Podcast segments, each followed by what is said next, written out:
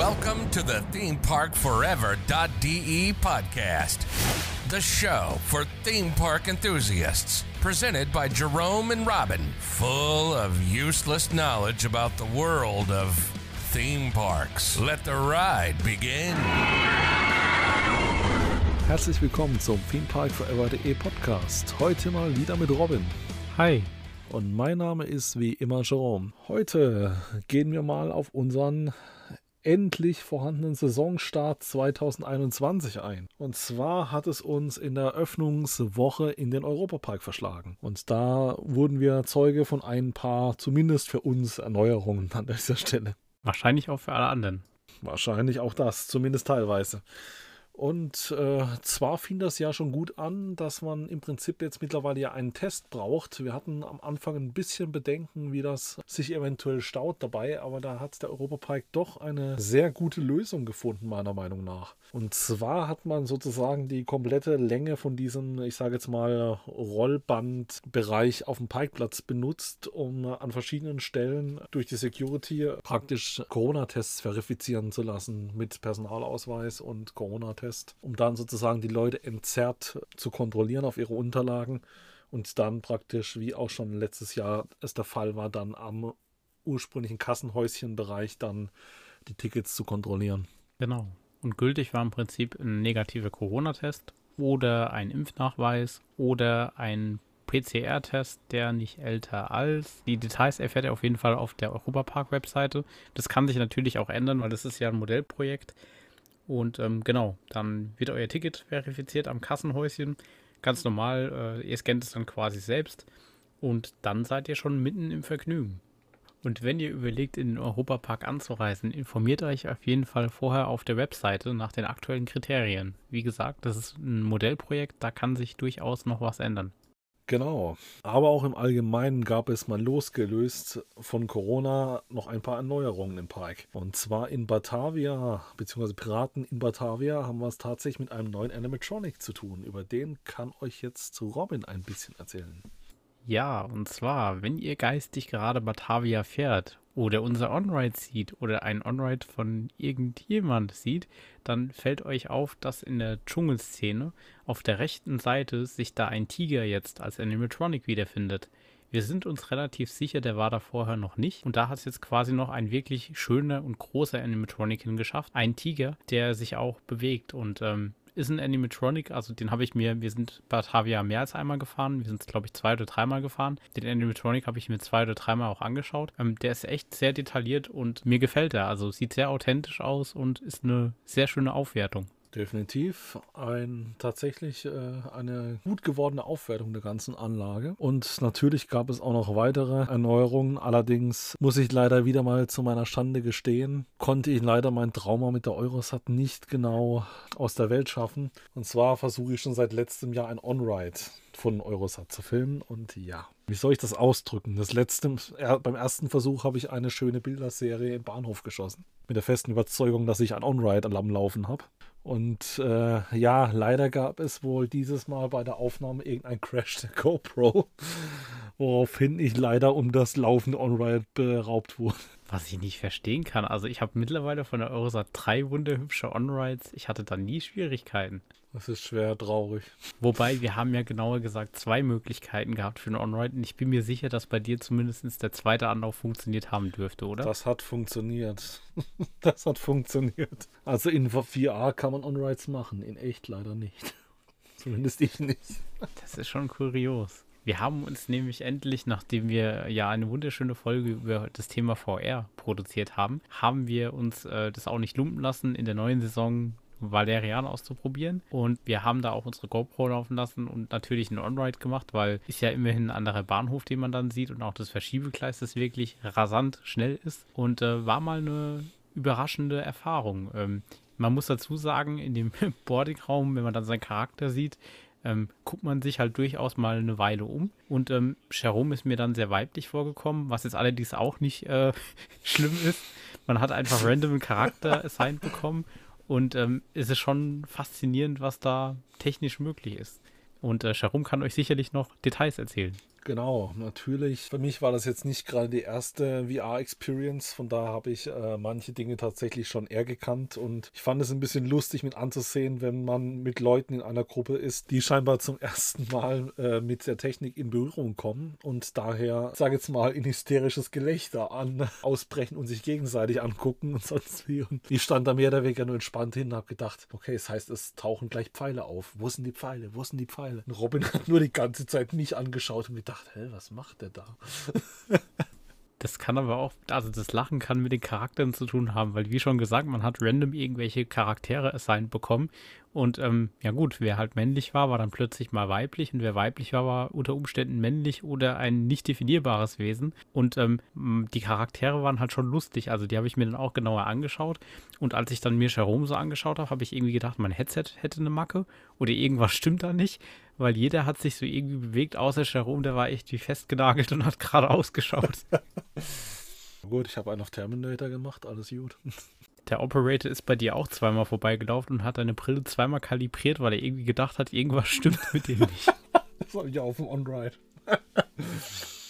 ja, sieht man dort. Der hinkommt und, und rudert mit seinem Kopf mit seiner Kopfbedeckung vor der Nase rum, also mit solchen Tracking-Punkten dran. Und, aber er hat mich nicht angesprochen. Ich habe ihn zumindest nicht gehört. Ja, ich habe ihn ansprechen müssen, weil ich nicht fähig war, den Helm zu montieren. Mir ist es da wieder gegangen, wie auch in der GeForce. In der GeForce schaffe ich es mit offenen Augen nicht, mich richtig anzuschnallen.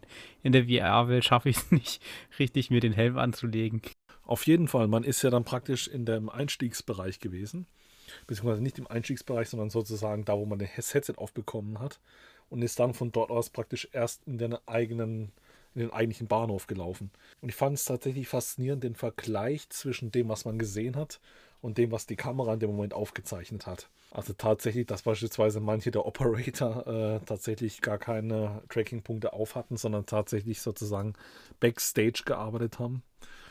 Und äh, wiederum andere, die Instruktionen eingeleitet haben, die dann praktisch oder einen eingewiesen haben in die Situation, dann praktisch äh, getrackt waren wie gesagt, man hat ja dann auch in VR dann recht gut den Zug gesehen, konnte da einsteigen und äh, dann ging ja auch schon die Fahrt los, natürlich auf vielleicht anderen Wegen, wie man es von der Eurosat kennt. Ich habe beispielsweise im On-Ride einmal ist bei mir, ich weiß nicht, ob es bei dir auch zu sehen ist in deiner Aufzeichnung, einmal der Lichtertunnel zu sehen, der von einem anderen Zug getriggert wurde. Dann ist man noch am äh, Verschiebebahnhof entlang gefahren und natürlich die obligatorische Tour einmal durch den regulären Bahnhof nach der Weiche. Ich war immer schon so irritiert, wenn ich dann da stand im, äh, im normalen Bahnhof und habe mir gedacht, hä, was rasen da die VR-Leute immer durch? Und irgendwie hat man auch so das Gefühl, man fährt da durch und die Leute gucken, ey, was machen die jetzt hier? Also mittlerweile, wenn wir das selbst gemacht haben, verstehe ich jetzt auch, warum die Leute sich immer an die Bügel festgehalten haben, weil das war für mich so die einzige Orientierung, dass ich in der VR und echten Welt irgendwie synchron bin. Also ganz so schlimm, was Tracking angeht, war es jetzt tatsächlich auch nicht. Klar, man hat gewisse Kleinigkeiten bemerkt, aber ich sag mal so, es ist natürlich auch eine technische Herausforderung, das Ganze in einem so bewegenden Fahrzeug genau zu synchronisieren. Absolut. Und wenn man überlegt, wie das Ganze umgesetzt ist, äh, auch was man da an ja, Filmmaterial, sage ich jetzt mal, sehen bekommt, ist es schon genial umgesetzt. Also viele von euch kennen ja dann aus der echten Fahrt den Trommellift und ähm, in VR fliegt man den quasi auch mit seinem Raumschiff hoch und äh, das ist schon erstaunlich, dass es technisch so funktioniert, weil ihr habt es ja auch schon gesehen, wenn ihr das dann selbst gefahren seid, dass da echt dunkel ist. Da ist zwar mittlerweile so ein bisschen Schwarzlicht, aber viel sehen tut man da tatsächlich nicht und dass dann die Technik immer noch in der Lage ist, einen zu lokalisieren, äh, Hut ab. Genau, wie gesagt, das Ganze auf dem Tracking her war echt in Ordnung. Es gab leichte Verschiebungen hier und da, aber jetzt alles, was tatsächlich im Rahmen ist, wie gesagt, ich kenne die Technik tatsächlich auch von mir privat und habe ja auch schon privat damit, wie gesagt, ähm, vermehrt damit gearbeitet und ich habe, ich kenne diese Probleme von anderen VR-Inhalten auch. Also das ist jetzt tatsächlich jetzt kein Beinbruch in die Richtung. Mir hat das Ganze auch persönlich nichts ausgemacht. Ich bin da auch relativ robust, was jetzt so VR-Krankheit und solche Geschichten angeht. War ein interessantes Erlebnis. Ob ich es jetzt wirklich jedes Mal brauche, ist jetzt eine andere Geschichte. Gerade auch mit dem Aufpreis. Ich kann zwar gut verstehen, dass es gemacht wird vom Europapark Alleine schon wegen der Kapazität wäre das ja ansonsten richtig übel. Weil wenn ich mir das angucke, äh, allein durch, äh, ich sage jetzt mal, die Pre-Show und auch bis dann jeder das Headset aufhat richtig und verkabelt ist mit dem Zug, das braucht halt seine Zeit. Und wenn man da guckt, wie lang dieser Boarding-Prozess ist, wenn man dann wirklich das Ganze kostenlos machen würde, über den Preis lässt sich streiten, aber ich finde tatsächlich, dann wäre die Kapazität wahrscheinlich völlig im Eimer. Ja, also das Upcharge zu machen macht auch Sinn. Ich meine, die haben ja auch ein gewisses Risiko. Ich meine, natürlich ist so ein Park versichert, aber das Equipment, was ihr da habt, das ist schon relativ teuer. Und auch auf das muss man natürlich aufpassen und das sollte nicht kaputt gehen. Und damit es eben gesichert ist, wird eben auch das VR-Headset mit dem Zug quasi gesichert dass da eben unterwegs nichts fallen kann, weil äh, was wäre fataler, als wenn von der Eurosat äh, so ein Helm runterfällt und irgendeinen anderen Fahrgast oder so trifft. Das muss ja alles verhindert werden. Dementsprechend verstehe ich da den Mehraufwand und dementsprechend das Geld irgendwie auch schon. Auch gerade in Corona-Zeiten das Ganze wieder zu desinfizieren, die Brillen, die ja praktisch mehr oder weniger einen direkten Kontakt mit dem Gesicht sind, das ist natürlich eine besondere Herausforderung und kann man tatsächlich auch verstehen. Ich war auch persönlich überrascht, dass es möglich war zu machen, weil äh, man kannte das ja jetzt beispielsweise auch letzte Saison aus dem Phantasialand, dass man quasi auf VR komplett verzichtet hat, eben weil das dann auch wahrscheinlich einen ziemlichen Aufwand bedeutet hätte, was Desinfektion angeht. Im Europapark bietet man es an, man desinfiziert es dann trotzdem gründlich und ähm, ist natürlich auch ein personeller Mehraufwand und äh, ich kann euch allerdings sagen, mit Maske funktioniert es natürlich trotzdem. Also ähm, tut der Sache jetzt keinen Abbruch, funktioniert und ähm, bietet trotzdem ein schönes Erlebnis. Genau, und wie gesagt, im Gegensatz zu Robin bin ich auch tatsächlich selbst noch Brillenträger und kann auch da sagen, auch mit der Brille funktioniert das auf der Eurosat doch recht gut. Genau, und äh, abgesehen von VR haben wir natürlich auch noch andere Dinge erlebt, was wir zum Beispiel bei Batavia noch vergessen haben zu erwähnen. Nicht nur der Animatronic ist neu, sondern auch meines Erachtens nach das Geruchsempfinden auf dieser Bahn wurde neu definiert. Ähm, man kennt es ja, dass man in verschiedenen Szenen auch Gerüche aus der jeweiligen Szene riecht. Also beispielsweise jetzt Stelzendorf, äh, da riecht man ja durchaus die Dinge, die auf dem Markt verkauft werden oder ja, man, man riecht einen orientalischen Duft, kann man sagen. Das wurde intensiviert. Das heißt, äh, selbst mit eurer Maske, die ihr trägt, äh, riecht ihr das, als hättet ihr keine Maske auf. Also das ist schon erstaunlich. Definitiv. Und auch am Silverstar haben wir eine kleine Erneuerung und zwar wurde der Soundtrack ausgetauscht, beziehungsweise es wird jetzt nicht nur noch äh, der Song Blinding Lights äh, aus der bekannt aus der Mercedes-Benz-Werbung unter anderem gespielt, sondern auch tatsächlich andere Musik, die aus dem Park bekannt ist. Zum Beispiel Feel Free. Das hättest du jetzt mehr singen müssen. Aber im Allgemeinen muss man tatsächlich sagen, die Wartezeiten haben sich echt in Grenzen gehalten. Das längste haben wir aufs Essen gewartet und das soll schon was heißen. Gefühlt ja. Also tatsächlich auch mit den, äh, aber tatsächlich natürlich auch mit den Virtual Line Tickets waren wir da doch sehr gut bedient und äh, doch sehr schnell, äh, sehr schnell in der Station jedes Mal. Aber auch ohne Virtual Line waren die Wartezeiten echt in Ordnung und mich hat es auch tatsächlich überrascht, dass äh, doch so viele Attraktionen in einem Mehrzugbetrieb unterwegs waren. Ich dachte am Anfang, man versucht jetzt doch sehr gut zu sparen, gerade was sowas angeht, beziehungsweise man versucht halt mit weniger Zügen zu fahren. Aber den Eindruck hatte ich überhaupt nicht. Also auch Silverstar war mit äh, doch ein paar Zügen unterwegs. Ich habe jetzt nicht gezählt, wie viele es waren, aber. Zwei mindestens. Ich glaube fast, es waren noch mehr, aber ich bin mir nicht mehr sicher. Zwei oder drei. Aber auch Blue Fire war jetzt im Mehrzugbetrieb unterwegs. Gut, wir hatten eine äh, kurze Downtime, beziehungsweise eine kürzere. Äh, es gab einen Techniker-Einsatz und es hat ein bisschen länger gedauert, aber alles natürlich im sicheren Rahmen. Und äh, nach einer gewissen Standzeit ist es natürlich selbstverständlich, dass da das ein oder andere etwas mehr zickt wie vorher. Aber es ist auch erstaunlich, wenn man überlegt, wie schnell die Leute äh, die Fehler behoben bekommen. Ich meine, man kennt das von anderen Parks, aber es gibt natürlich auch Parks, bei denen kann so eine Störung durchaus länger dauern. Beim Europapark habe ich bis jetzt immer den Eindruck gehabt, also auch als es damals zum Beispiel war mit Wodan, als die Kette äh, kaputt war, die haben teilweise nachts gearbeitet, abends gearbeitet, damit die Attraktion ja keine Downtime hat. Also der Europapark schaut eigentlich wirklich, dass die am selben Tag oder am besten noch in derselben Stunde alles wieder ans Laufen bekommen und die schaffen es auch meistens. Definitiv. Also wie gesagt, ich vermute auch fast, dass der Europapark ein ungewöhnlich großes Arsenal an Ersatzteilen vorrätig hat, wo vielleicht der ein oder andere Park nicht darüber verfügt. Und eine Armee von Technikern. Weil, wie ja schon Robin gesagt hat, und eine Armee von Technikern. Weil das geht dann da doch sehr flott. In Fall war auch Bluefire noch am selben Tag wieder einsatzbereit, wo wir schon gedacht haben und als wir gesehen haben, was daran gearbeitet wird, dass wir gesagt haben, oh, wird, die wird diesen Tag nicht mehr fahren. Und ein, zwei Stunden später, wer hätte es gedacht, Bluefire fährt wieder. Von daher auch da ein großes Lob an die Technik. Äh, das ist dann doch sehr beeindruckend, wie gut so etwas im Europapark gerade funktioniert. Genau. Und die erschreckende Erkenntnis hatten wir auch. Gefühlt muss ich sagen, es haben sich alle äh, Achterbahnen intensiver angefühlt nach dieser doch längeren Off-Season wie vorher. Also ich war doch von einigen etwas mehr überrascht, auch von äh, meiner guten alten Lieblingsachterbahn Euromir, äh, was den Europapark andreht. Die war schon knackig unterwegs. Tatsächlich ist es das erste Mal, dass ich Jerome erlebt habe, als er rausgekommen ist, dass er einen kurzen Moment lang gemeint hat, oha. Normalerweise Euromir nimmt ihn überhaupt nicht mit, aber das war das erste Mal, dass er die Emotion bei Euromir gezeigt hat. Im Sinne von, die wackelt doch ganz schön. Nee, also hat definitiv auch trotzdem Spaß gemacht. Ich war nur tatsächlich überrascht, weil ich sie auch nicht so intensiv in Erinnerung hatte. Aber das trifft tatsächlich auch auf viele Achterbahnen zu. Auch Bluefire hätte ich jetzt als deutlich softer in Erinnerung gehabt vor der Off-Season. Und auch äh, Silverstar hatte für mich jetzt überraschend starke Airtime.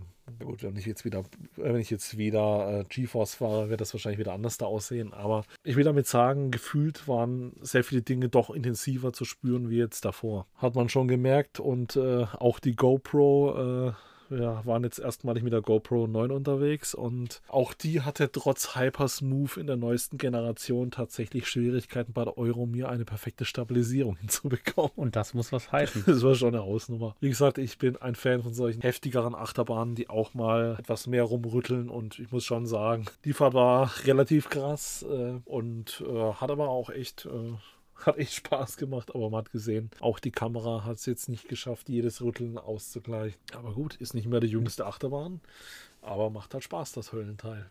Definitiv. Und man hat auch gesehen an dem Tag, dass Wartezeiten technisch, man muss sagen, es hat sich irgendwie fast alles so auf 10 Minuten eingependelt. Es gab natürlich auch viele waren bei einer Minute oder fünf Minuten. Ich habe das tatsächlich so im Europapark noch nie erlebt, dass die Wartezeiten so waren. Aber es ist, selbst wenn da 10 Minuten gestanden sind, äh, ich hatte den Eindruck, man ist da teilweise trotzdem in zwei oder drei Minuten durchgekommen. Also die Abfertigung war wirklich Wahnsinn. Und man hat es auch den Operatoren angemerkt, den Mitarbeitern allgemein im Park. Die freuen sich richtig, dass sie wieder arbeiten dürfen und ähm, die waren richtig motiviert und hatten auch richtig Lust und haben auch in einem Tempo gearbeitet, dass da wirklich einiges gegangen ist. Genau. Da kann ich absolut nichts mehr hinzufügen. Das war sicherlich ein interessanter Saisonstart. Mal wieder etwas anderes. Natürlich unter besonderen Bedingungen wie auch letztes Jahr. Aber ich muss sagen, es ist eine interessante Entwicklung, was, wie sich der Europapark in dieser speziellen Situation schlägt. Und äh, definitiv sehr spannend. Äh, wenn er die Freizeitparks vermisst, guckt doch mal gerne vorbei. Das ist doch sehr alles sehr gut gelöst worden und bin guter Dinge, äh, was die Saison angeht und hoffe auch, dass andere Parks auch bald möglichst schnell öffnen können, weil man sieht doch an den Sachen, die jetzt schon offen haben, dass äh, es doch sehr viel positive Beispiele gibt, wie das im Moment laufen kann.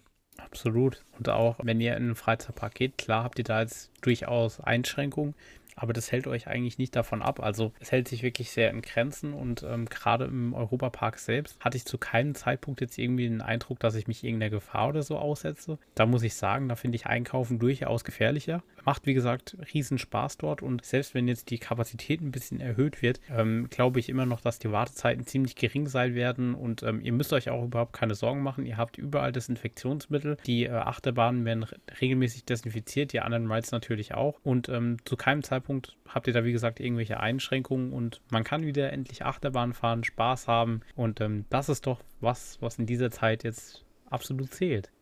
Genau. In diesem Sinne möchte ich mich nochmal bedanken, dass ihr auch in dieser Corona-Zeit doch äh, das ein oder andere Mal unseren Podcast gehört habt. Wir sind natürlich auch weiterhin für euch da. Wir arbeiten bereits an der nächsten Folge, die jetzt wieder deutlich länger werden wird, wie das, was wir heute gemacht haben. Das Ganze ist jetzt heute nur so ein bisschen ein Einblick, so wie wir jetzt in die, Situ in die Situation, in die Saison gestartet sind und äh, tatsächlich nächstes Mal mit interessanten Talkgästen. Wir sind noch in der Nachbearbeitung, weil das Ganze dann sich doch etwas gezogen hat mit der Aufnahme und äh, wir hoffen, dass ihr schon gespannt seid, was es das nächste Mal zu hören gibt und in diesem Sinne übergebe ich an Robin für unseren Social Media Part. Ja, wenn ihr Feedback da lassen wollt, schreibt uns doch eine Mail an socialmedia@themeparkforever.de oder schreibt uns auf Facebook, auf Instagram oder wo auch immer ihr uns findet. Wir freuen uns immer auf euer Feedback. Wir haben auch schon viel Feedback von euch eingearbeitet und ähm, wir werden auch weiterhin an uns arbeiten, dass dieses Format durchaus äh, ja, weiter, weiterlebt und mit neuen Ideen gefüllt wird. Ähm, ihr habt jetzt schon einige Gäste erlebt, es werden noch weitere Gäste kommen und auch jetzt, wenn langsam die Saison startet, werdet ihr noch das ein oder andere Special zu dem ein oder anderen, vielleicht euch unbekannten Park hören. Von daher bleibt gespannt und äh, wir freuen uns auf die nächste Episode.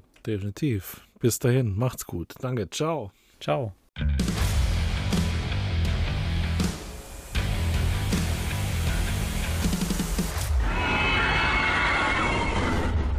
Thanks for listening to our podcast. You can find more information on themeparkforever.de and on social media. Come back later to enjoy the next episode of the podcast.